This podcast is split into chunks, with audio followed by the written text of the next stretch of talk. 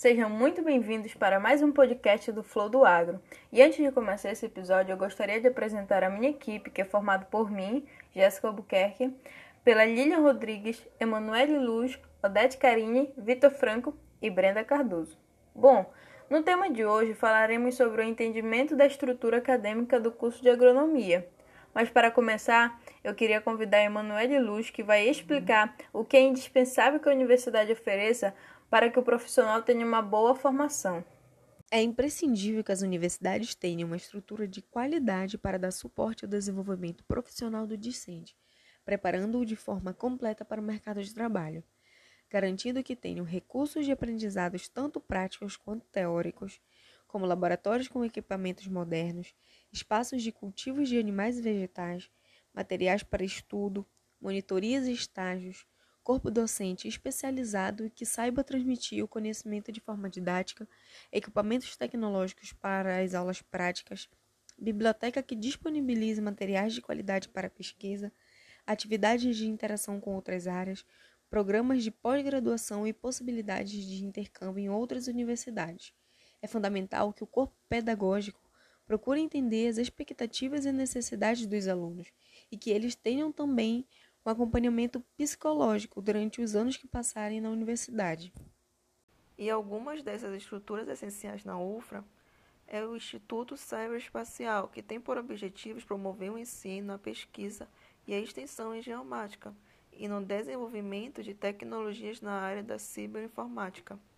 Outro é o Instituto da Saúde e Produção Animal, que atua nas áreas da sanidade, clínica médica, e cirúrgica e da produção dos animais domésticos e silvestres, no controle, processamento e tecnologia dos produtos de origem animal, na biotecnologia e melhoramento genético dos animais domésticos e silvestres. Esse instituto tem diversos laboratórios, e alguns deles são o Laboratório de Pesquisa Morfológica Animal, o Laboratório de Toxicologia Animal e o Laboratório de Sorologia e Biologia Molecular. Outro instituto é o Instituto de Ciências Agrárias, que desenvolve o ensino, a pesquisa e a extensão nas áreas da produção vegetal, contribuindo para o desenvolvimento sustentável da Amazônia e do Brasil. Alguns dos seus laboratórios são o Laboratório de Microbiologia do Solo, Laboratório de Análise de Plantas, Laboratório de Proteção de Plantas e Laboratório de Fisiologia Vegetal. Por último, nós temos o Instituto Socioambiental e dos Recursos hídricos. Além desses institutos, a gente tem a Fazenda Escola de Castanhal, que possui infraestrutura com açude, tanques para cultivo de organismos aquáticos, salas de aulas, dormitórios, dentre outros. Atende às atividades acadêmicas dos cursos de graduação e pós-graduação, com a realização de aulas práticas, pesquisas e treinamento através de atividades de extensão. Por fim, a gente tem a Biblioteca Lourenço José Tavares Vieira da Silva. Outra faculdade que podemos analisar é a de Viçosa, que tem três estações experimentais, a Central de Experimentação, Pesquisa e Extensão do Triângulo Mineiro, a Estação Experimental de Araponga e a Estação Experimental de São João. Tem cinco fazendas, a Fazenda Cachoeirinha, Fazenda Boa Vista, Fazenda Casquinha, Fazenda Grama e Fazenda Sementeira. Também tem centenas de laboratórios e quatro institutos: o Instituto de Biotecnologia Aplicada à Agropecuária, Instituto Nacional de Ciência e Tecnologia de Ciência Animal, Instituto de Políticas Públicas e Desenvolvimento Sustentável e Instituto Nacional de Ciência e Tecnologia em Interações Planta-Praga. Ela conta com diversas bibliotecas, que somam uma área total construída de mais de mil metros quadrados à disposição dos usuários nos diversos departamentos, além da biblioteca central no campus Viçosa e de duas bibliotecas no campi de Florestal e Rio Paranaíba. Por fim, temos a Unesp, que tem três fazendas: a Fazenda de Gádia, a Fazenda Lajeada e a Fazenda São Manuel. Possui também o Laboratório Central, que é uma unidade de uso compartilhado que tem o objetivo de servir a comunidade científica da FCA e de outras unidades universitárias e empresas, oferecendo serviços em análises químicas de alta tecnologia, na solução de problemas analíticos específicos. Além disso, possui cinco departamentos: o Departamento de Bioprocessos e Biotecnologia, o Departamento de Ciência Florestal, Solos e Ambiente, o Departamento de Engenharia Rural e Socioeconômica, o Departamento de Produção Vegetal e o Departamento de Proteção Vegetal. Além disso, tem os programas de apoio que contribuem para a formação. Um dos principais apoios que a universidade pode ofertar para o aluno são os grupos de estudo. Mas aí eu pergunto, o que seria um grupo de estudo? O grupo de estudo é a junção de pessoas que têm interesses em comum por determinados assuntos e elas buscam aprimorar o conhecimento, desenvolvendo pesquisas e extensões. É, na Universidade de Viçosa, eu separei dois grupos que achei muito interessantes. O primeiro é o COFETEC, Grupo de Estudo em Cafeicultura, que tem por objetivo capacitar os cafeicultores e aprimorar o trabalho. Mas e aí? Eu te pergunto como eles fazem isso? Por meio da difusão de informações e tecnologia de qualidade para o setor cafeeiro. Os integrantes desse grupo de estudo promovem diversas atividades para criar um elo entre os estudantes, produtores e professores. E sabe o que é legal dos grupos de estudo? É porque eles são responsáveis por difundir conhecimento para toda a sociedade. Por exemplo, a GFERT é um grupo de estudos em fertilidade do solo, também de Viçosa. Os participantes realizam encontros semanais, visando debater assuntos dentro da temática de fertilizantes, incluindo palestras, apresentação e projetos. Além disso, eles ofertam cursos de treinamentos para os participantes e convidados. O papel desses grupos é fundamental para que o estudante possa amadurecer profissionalmente dentro da universidade. E da Unesp, eu separei o Grupo de Ação em Impactos Ambientais, mais conhecido como GAIA. Ele atua no desenvolvimento de estudos e práticas sustentáveis para atender a demanda da sociedade, acerca principalmente dos impactos ambientais gerados pela atividade antrópica. São realizadas ações diretas no âmbito interno e externo à universidade, visando principalmente a ampliação e a consolidação de conhecimentos sobre gestão ambiental. Outro muito interessante é o TEC Agro, que é o grupo de pesquisa em tecnologia na agricultura. As pesquisas em tecnologia na agricultura são voltadas para a melhoria no sistema produtivo das principais culturas do Brasil, como algodão, soja, arroz, feijão, amendoim, mandioca e lúpulo. Além das universidades citadas, temos também a UFRA, é importante destacar que a UFRA também oferece diversos grupos de estudo, como PET Solos, como GERFAM e como PET Agronomia. Um dos que eu achei mais interessante foi a GERFAM. A GERFAM detecta uma problemática e testa tecnologias que servem para alavancar a produção animal e reduzir possíveis perdas durante o processo. Uma das maiores preocupações da GERFAM, segundo o coordenador Christian Faturi, é contribuir para o aprimoramento nas áreas de nutrição de ruminantes e forragicultura, sempre pensando no desenvolvimento sustentável na Amazônia. Mas, além disso, para que todo esse processo seja concretizado, é importante conhecer um pouquinho da componente curricular do grupo do curso de agronomia. Fazendo uma comparação entre as estruturas curriculares do curso de agronomia entre a Universidade de Viçosa e a UFRA, Percebe-se que eles oferecem o curso de forma integral, e para a efetivação do, da estrutura curricular, é previsto um total de horas a serem realizadas em 10 semestres, no caso, 5 anos, tendo como diferença suas cargas horárias, que na UFRA estipula 4.502 horas, já na Universidade de Viçosa propõe um total de 3.810 horas. Em relação ao estágio supervisionado obrigatório, a Universidade de Viçosa contempla um mínimo de 180 horas e na UFRA direciona 120 horas, tendo como caráter obrigatório a partir do sétimo semestre. E para entender melhor sobre o curso de agronomia, temos que lembrar a história dele. A ciência agronômica surgiu no Brasil na segunda metade do século XIX e, dentre vários fatores, foi devido ao processo de abolição da escravidão, declínio da cana-de-açúcar no Nordeste e da pecuária no Sul e com o deslocamento do eixo econômico, a aristocracia agrária do Nordeste entrou em processo de decadência. Dessa situação toda, em 1859, nasceu o Imperial Instituto Baiano de Agricultura, com o objetivo de desenvolver uma tecnologia capaz de substituir a mão de obra escrava e melhorar a produção das lavouras. E no ano de 1875, também na Bahia, foi fundada a primeira escola de agronomia do Brasil. Do início do Brasil republicano até o período do pós-guerra, próximo ali dos anos 60, a oligarquia que comandava a agricultura essencialmente agroexportadora foi perdendo força. O espaço agrícola também foi sendo ocupado pela agricultura diversificada, praticada pela força do trabalho familiar. É importante lembrar que esse trabalho familiar, essa agricultura familiar, é a principal responsável pela produção dos alimentos que são disponibilizados para o consumo da população brasileira, sendo assim direcionado ao mercado interno, em substituição às exportações.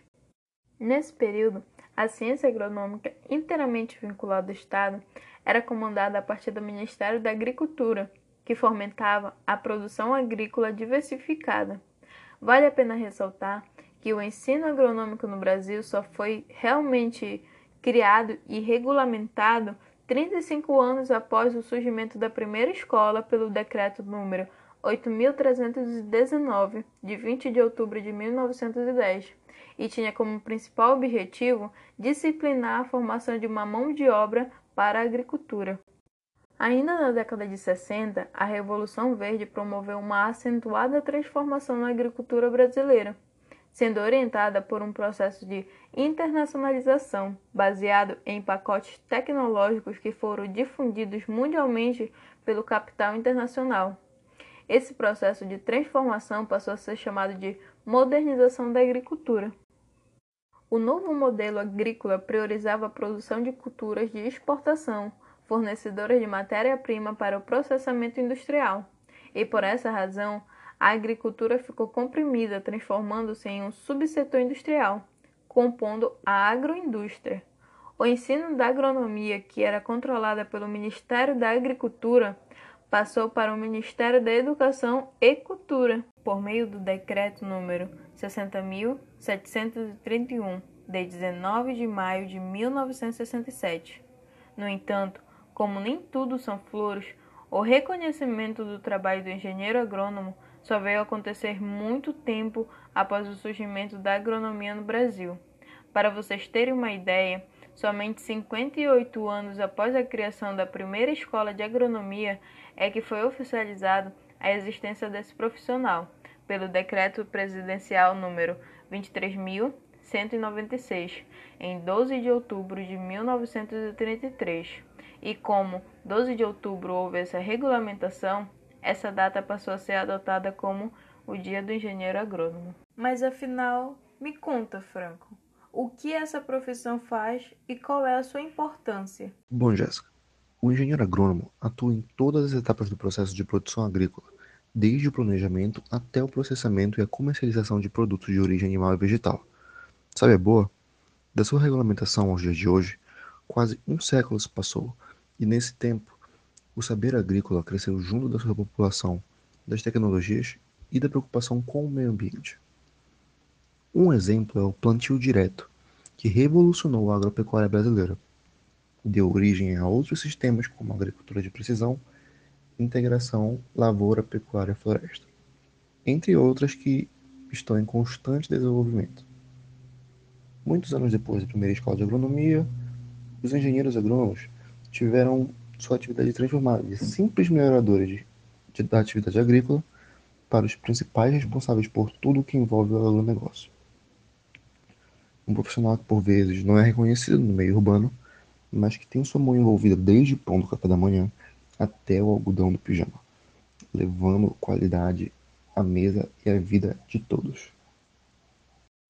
Eu acredito que para algumas pessoas devem ter surgido algumas dúvidas ou algum questionamento. Inclusive surgiram para a gente também e por isso separamos algumas perguntas e convidamos um especialista na área. Eu queria agradecer imensamente pela disponibilidade e por ter aceitado o nosso convite.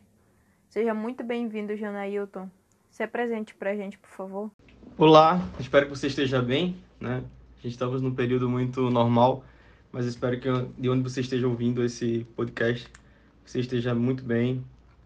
Eu sou o professor Janailton Everton Oliveira Santos, hoje professor, mas engenheiro agrônomo de formação, aonde eu tive a oportunidade de conhecer essa profissão agronomia na Universidade Federal Rural de Pernambuco, mais especificamente na expansão universitária na cidade de Serra Talhada, Unidade Acadêmica de Serra Talhada, popularmente conhecida pela sigla UAST.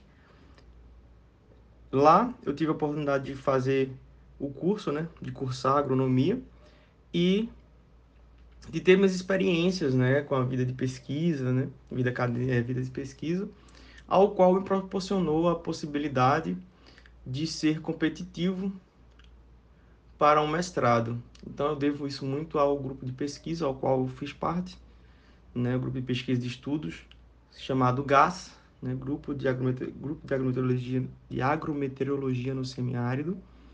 Só que outros grupos também eu tive a oportunidade de paralelamente acompanhar para não ser é, injusto com os demais.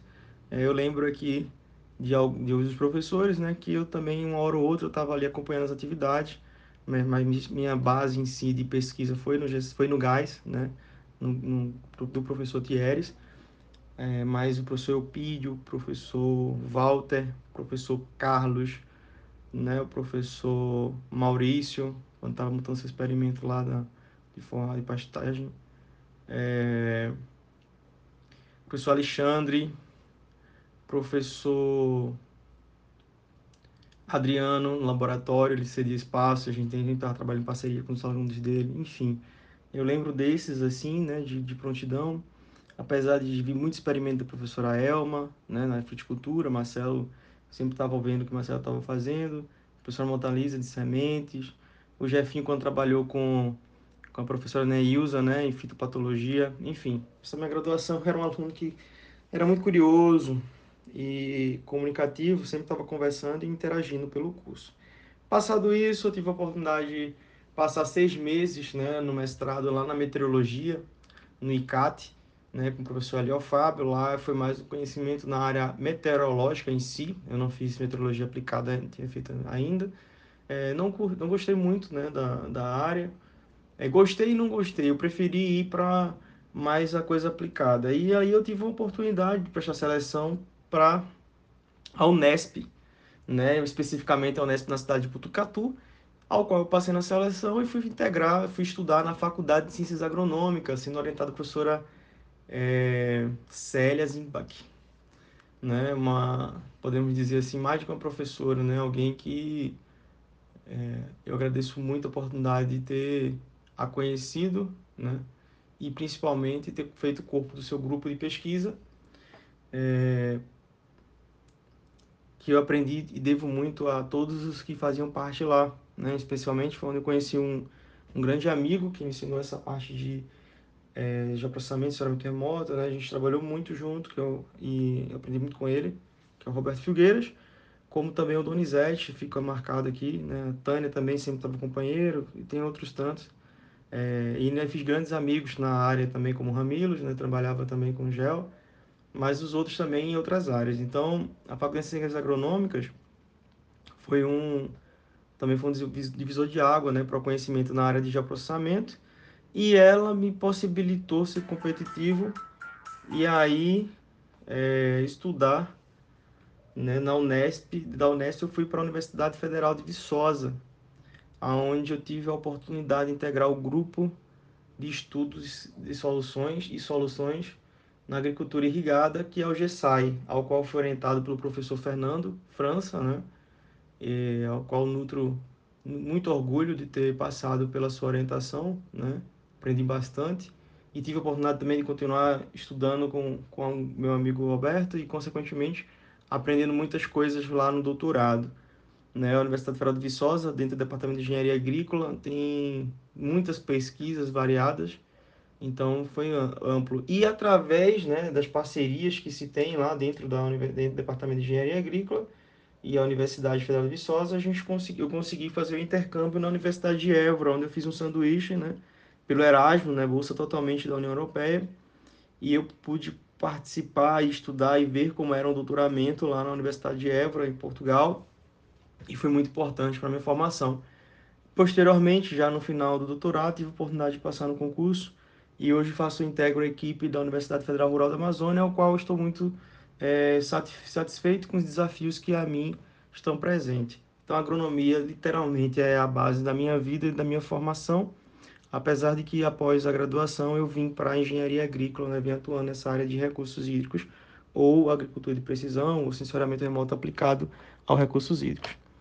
Então, é, eu fui convidado para responder algumas perguntas, espero ser satisfatório nas resoluções.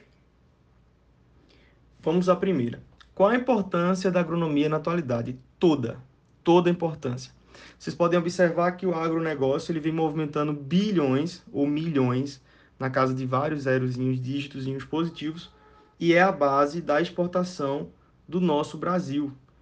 Então, podemos afirmar categoricamente que o agronegócio é indispensável para a economia nacional, principalmente que com a formação de, de profissionais né, por essas universidades que eu já falei, possibilitam ter aí um corpo técnico que ajuda a manter a produção e ou melhor, aumentar a produtividade, já que cada ano por ano a gente vem aumentando a produtividade, como também formação de pesquisadores que vêm contribuindo aí com pesquisa e soluções para os desafios do campo, né, para ter menos impacto, uma agricultura mais responsiva. Então a importância da agronomia na atualidade ela é 100%. Ela é indispon... ela é imprescindível, né? é indispensável não ter um profissional da área da agronomia ou da engenharia agrícola né, atuando na área. A segunda pergunta: em que os grupos de estudos colaboram para a formação do agrônomo? Porque é importante fazer parte de um. Tá. Primeira, primeira parte da pergunta: em que o grupo de estudo colabora para a formação do agrônomo? Totalmente importante. Por quê?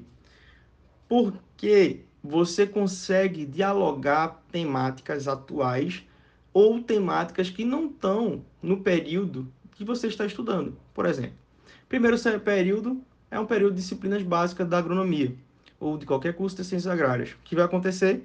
Você no grupo de estudo você vai estar vendo sobre fruticultura, né? Sobre uma praga de uma fruticultura, sobre uma sobre soja, você pode estar conversando sobre agricultura de precisão, sobre uma machine learning, aprendizado de máquina para predição de safra, coisa que você vai ver só lá na frente, você já está discutindo aqui. E você consegue aí também abrir a mente, o horizonte de área de atuação como profissional, como também buscar mais informações e quem sabe aí até é, sua passagem durante a sua formação, você ter maior amplitude e maior conhecimento e atuando aí de, de forma diversificada, né, como profissional. Por isso a importância do grupo de estudo é você ter um diálogo que muitas vezes não está presente na sala de aula ou que muitas vezes não é pertinente, né? Essa discussão dentro da sala de aula naquele momento ou simplesmente porque você ainda vai ver essa disciplina ou vai ver essa temática mais na frente, enfim.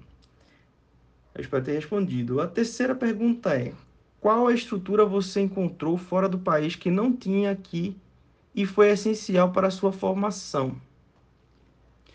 A estrutura que eu encontrei lá, que não tinha aqui e foi essencial para minha formação. Eu vou ser sincero. Se eu comparar com minha graduação, eu não sei como é que está a unidade acadêmica Serra Talhada, mas acredito que, com certeza, é, com a, a, Universidade Federal de Pernambuco vem trabalhando muito né, nas suas unidades acadêmicas e na sua infraestrutura, com certeza já deve ter uma infraestrutura que eu não tive na minha graduação, porque eu fiz parte dos primeiros cursos do, da, do da unidade. Então, a unidade tinha seis anos de existência, então estava inaugurando prédios, a gente tinha um prédio de biblioteca adaptado. É, então, se eu comparar com lá, toda a diferença. Mas se eu comparar com a Universidade Federal de Viçosa, que foi a última que eu passei, eu vou lhe dizer categoricamente, nenhuma. Não há nada que eu tenha visto fora que eu não tinha visto dentro da Universidade Federal de Viçosa. Por exemplo, eu paguei disciplina com professores muito bons, muito bons, mas eu sempre estava na discussão igualitária com meus colegas que estavam fazendo mestrado e doutoramento. Então, eu sou muito grato a todos os professores, desde a graduação lá em Serra Talhada ao mestrado lá na, US, na Unesp, na FCA, na Faculdade de Ciências Agronômicas, e no doutorado, né, onde a professora de sensoramento remoto é, me apresentou um equipamento em aula prática que lá a professora quando levou eu disse, quanto é que custa esse equipamento aqui? Lá, se você conhece, eu disse, conheço. Lá a gente tem, ele custa caro, uns 300, 400 mil. E lá era bem mais em conta, né? E eles manuseavam lá, enfim. A professora Adélia era professora lá da, de Portugal e a professora Cibele da FV. Então, assim, eu vou ser sincero, eu não vi diferença em infraestrutura e não houve nada que fosse, assim, essencial, que venha mudar de si um quebra de paradigma para a formação.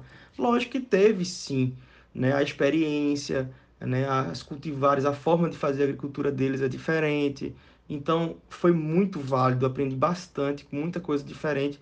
Mas, assim, dizer assim, ah, deixa a desejar, deixou a desejar alguma coisa aqui no Brasil, eu posso dizer, nem no, no campus, nem onde eu passei na minha formação, que tinha é, limitações quanto à parte física.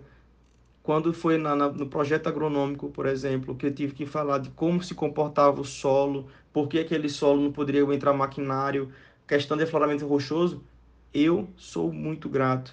Aqui eu deixo, né, professora, as professoras que passaram por mim, é, a professor, o professor Alexandre, o professor Emílio, né, a professora Rosana, é, Roxana, agora, professora, se eu esqueci seu nome, me desculpe, mas ela, a informação rochosa me ajudou, então eu conseguiria ter um debate igual para igual. Isso aí eu vi muito na minha graduação, depois posteriormente no laboratório de solo com a professora Célia, né? Então, assim, eu sou muito grato, eu acho que não, não tem nada que poderia, em termos de infraestrutura, a desejar. Agora, lógico, tem algumas coisas que eles descartavam e a gente reutilizavam, né? Eles têm um, um recurso diferenciado, né? Algumas coisas no labora laboratoriais que, por exemplo, eu não tive oportunidade de ver lá em Sertalhada, mas na UFV com certeza tinha. Então, mas como eu vinha trabalhando né, mais com a parte de agricultura de precisão, eu não vivia mais no laboratório. Mas o laboratório de hidráulica mesmo da UFV, ele é algo, é um sonho do laboratório, mas também não deixa nada a desejar o da, da Unesp, da FCA, também é um laboratório muito bom, robusto, como também a sede, o Laboratório Pernambuco tem um laboratório hidráulico muito bom. Onde eu estudei estava em formação, a gente estava com prédio, só a estrutura, né, a, o galpão, mas ainda estava para montar os laboratórios. É, então, acho que lá fora, em termos de é, essencial para a formação, teve um, um feedback né, de precisão, por exemplo, o termo tratar diferente que é diferente, eu aprendi lá. Mas em termos de equipamento e conhecimento, agregar foi mais assim, aprimoramento, mas essencial, a palavra essencial não. A, a base de formação agronômica aqui no Brasil é muito forte, é porque é, ensinamos ao mundo como fazer agricultura. Né? Nós vivemos num país tropical com uma dificuldade climática é, exorbitante para desenvolvimento de praga, de doença, e a gente consegue ter produtividades que é inestimável. Né? Em regiões que não se produzia, a gente consegue produzir, a gente consegue fazer melhoramento genético, então acredito que a agronomia no Brasil é muito forte, tanto na formação quanto na execução. Quarta pergunta: a estrutura curricular é, é eficiente para uma boa formação do profissional? Sim, a estrutura curricular ela é eficiente, sim. É... Por quê? Porque a agronomia você tem um leque de, de campos de atuação. Então, a agronomia não tem como você restringir. Ah, vou botar um monte de disciplina de culturas, ah, vou botar um monte de disciplina de fitopatologia, de voltar à fitopatologia, de praga, de, ou de mecanização, ou de, é, de irrigação, ou de é, semente. Não tem como.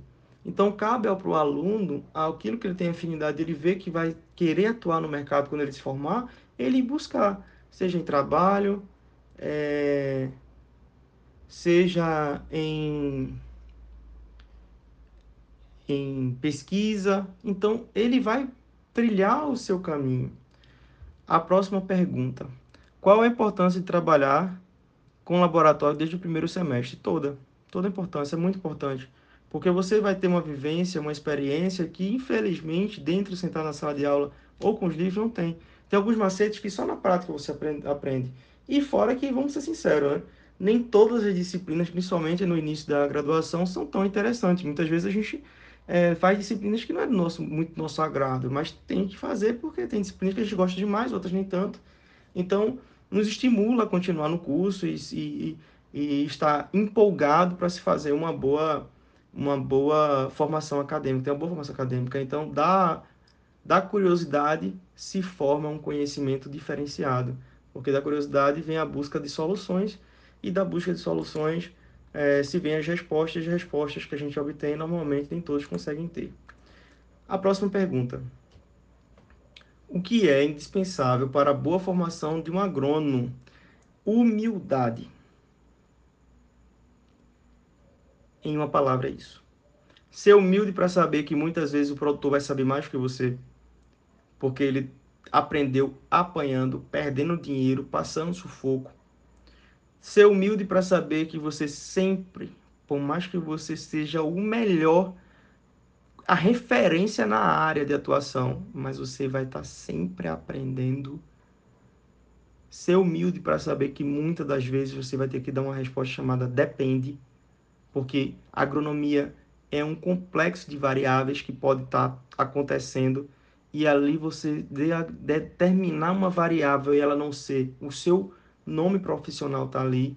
Então, o que é indispensável para uma boa formação de um agrônomo ou de um agrônomo é ela ter e saber a humildade. E principalmente, o que é indispensável é o estímulo para sempre querer pensar fora da caixa, pensar como um todo, buscar a interdisciplinaridade também é indispensável a busca pela interdisciplinaridade e principalmente né, a humildade de saber durante a sua formação, tanto de quem está form o formando como quem está sendo formado, de que sempre haverá mais que aprender, sempre haverá algo que você não sabe, que você vai estar tá sempre aprendendo e evoluindo. Próxima pergunta. As universidades preparam para a competição profissional as universidades preparam para a competição profissional? Nossa, essa pergunta é muito forte e polêmica. Eu acredito que sim. Eu acredito que sim. É, como é que elas preparam? Não há bolsa para todo mundo. Então, quando dá seleção de currículo, aquele aluno que está fazendo estágio voluntário, aquele aluno que está fazendo palestra porque quer, aquele aluno que muitas vezes o FV no GSI tinha palestra de 9 horas da noite, ele ia lá buscar. É aquele aluno que é visto. É aquele aluno que fica até o final da palestra para fazer uma pergunta que ele muita gente pode achar idiota, mas para ele, ele é uma dúvida, nenhuma dúvida é idiota. Então aquele aluno que busca, né, que está sempre ali buscando e o professor que está sempre deixando ali é, aquele gostinho de, poxa, eu queria saber mais sobre isso, e ele vai buscar, a universidade prepara assim ela já prepara, a vida ela prepara de forma competitiva, é natural o processo. E ela deixa o profissional competitivo sim, né, em diferentes ramos.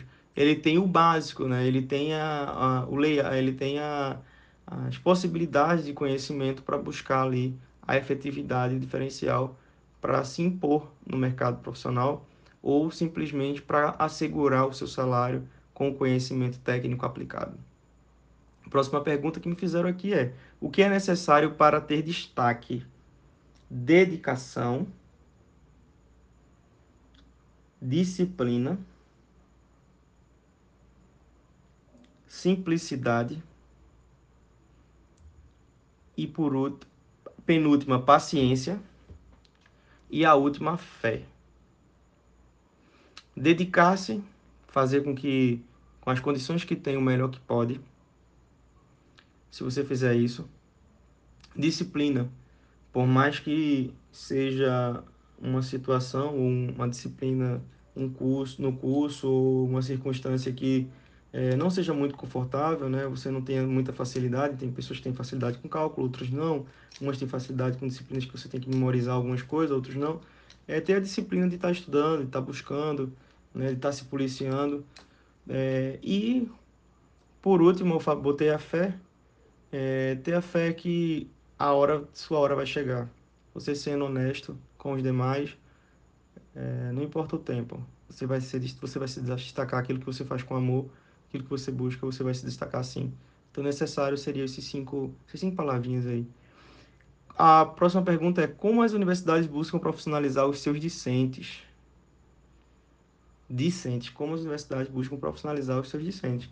Bem, as universidades buscam quando ela faz, né? Incentiva o, o, é, as bolsas de pesquisa, as bolsas de extensão, é, busca fazer parceria com empresas para estágio, para trainee, né? É, deixa o aluno flexível para procurar onde quer fazer seu ESO, né? onde quer estagiar. É, as universidades elas buscam profissionalizar quando ela tenta estreitar o laço com as empresas, né, trazer as empresas para dentro da universidade ou ir com os alunos para aula prática na universidade. Quando seu corpo de docente vem buscando aí estar tá sempre atualizado, né, para deixar os alunos, quando traz uma palestra online, feito a, a UFRA aqui, né, de, de Tomé Açu, ou, ou a Pró-Reitoria de Extensão sempre estimulou isso, né, então teve palestra de gente do Brasil inteiro aqui, através do, do grupo de pesquisa que a gente está formando aqui, o Négua, como também outros profissionais de outros campos também estavam trazendo profissionais diversificados. Então a universidade busca dando as oportunidades.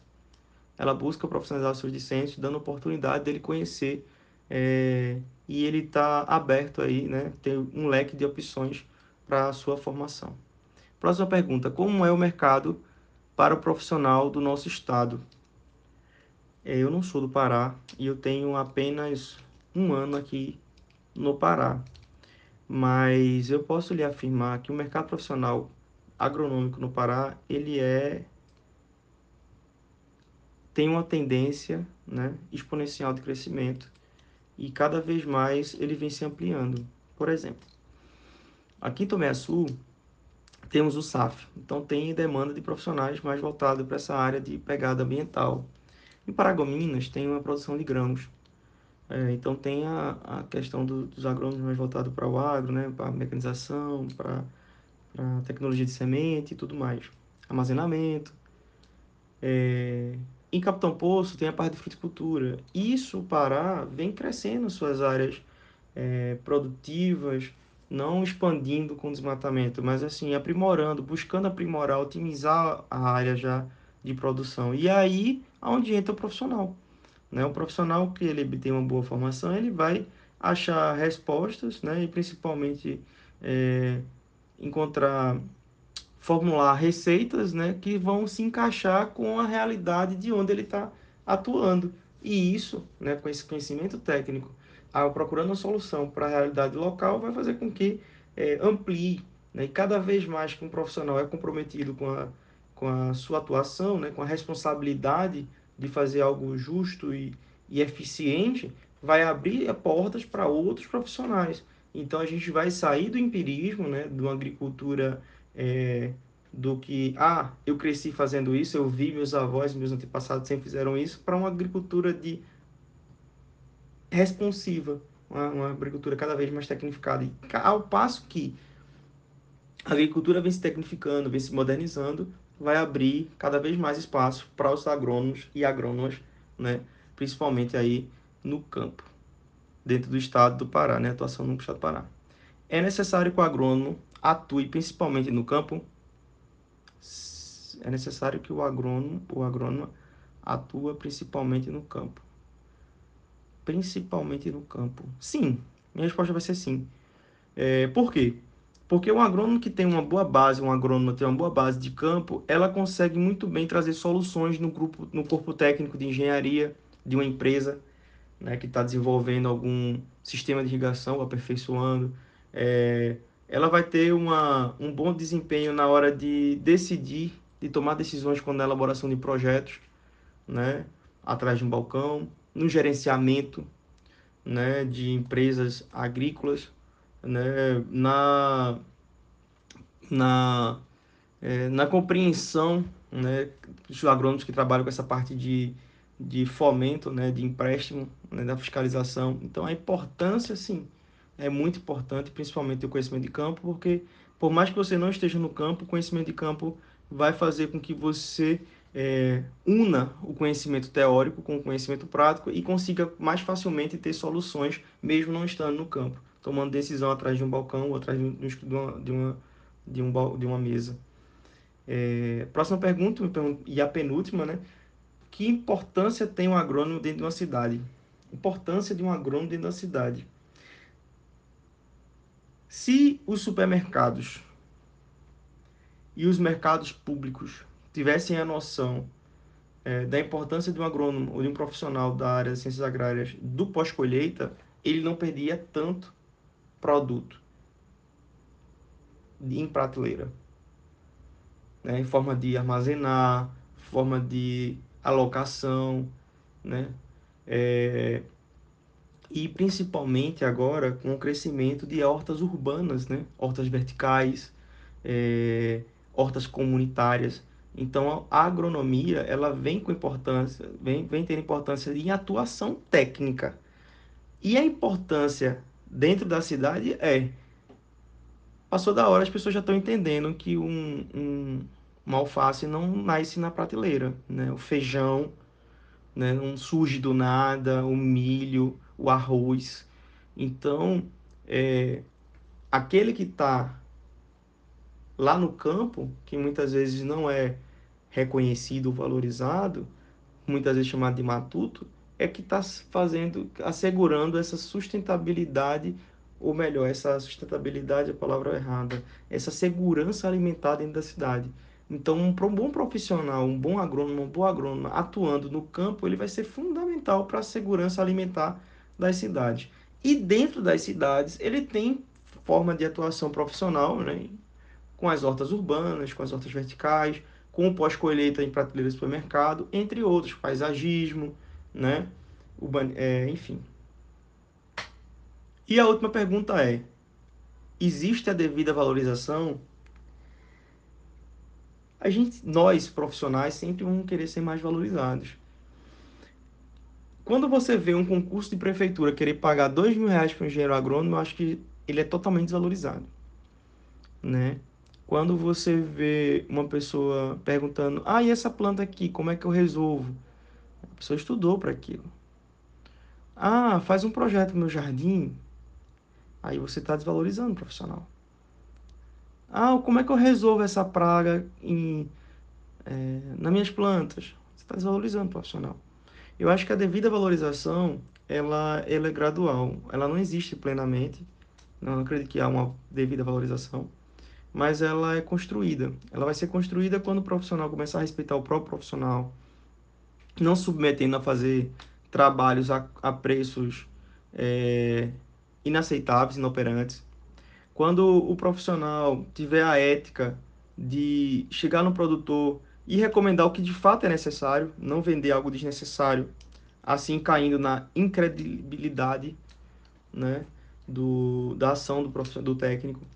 É, a gente vai ter uma valorização muito maior quando, de fato, é, começarmos a respeitar as técnicas é, agronômicas que aumentam a produtividade e tem menor impacto no meio ambiente. Então, muitas vezes hoje o agrônomo ele é endemonizado porque muitos tem, há muitos mais profissionais na profissão, há muitos mais profissionais em atuação que fazem com que a reputação seja é, decadente. Aqui eu vou finalizando, pessoal, é, o podcast. Espero que vocês estejam bem. Foi uma satisfação muito grande, né, responder essas perguntas. Espero que tenham um bom feedback. Deixo o meu, o meu, o meu abraço. Sempre se mantenham motivados. Eu sou muito feliz por ter feito agronomia. Aprendi uma segunda paixão que é engenharia agrícola, mas a agronomia é a minha origem, foi aonde me deu muita felicidade, foi onde me possibilitou conhecer pessoas incríveis, bons amigos, né, tanto nos grupos de pesquisa que eu passei, como nas faculdades, amigos que eu nutro, amizades que eu nutro até hoje, conhecimentos de lugares que eu guardo saudade. Então aproveitem a fase, né, o processo de formação agronômica, é, estimule os professores a buscarem mais conhecimento, é, sendo dedicados né, nas disciplinas, sendo dedicado na busca do conhecimento é, e me deixo à disposição para ajudá-los no que for preciso. Né? Eu estou aqui lotado no campus Tomé Sul, faço parte da Universidade Federal Rural da Amazônia e você acertando meu nome, você me acha nas redes sociais. Um meu cordial abraço Fiquem com Deus. O agro é, já foi passado, ele é realidade e será o futuro do nosso país e vai assegurar com certeza o alimento na mesa de muita gente pelo mundo. E vocês estão se formando para contribuir com esse enorme desafio ser economicamente viável e ambientalmente sustentável a produção do nosso da nossa diversificada agricultura e amada por todos os que estão comprometidos com a segurança alimentar. Um abraço. Tchau, tchau. Muito obrigado por passarem esses minutos com a gente. Bebam água, mantenham o distanciamento social e se cuidem. Até um próximo episódio. Tchau!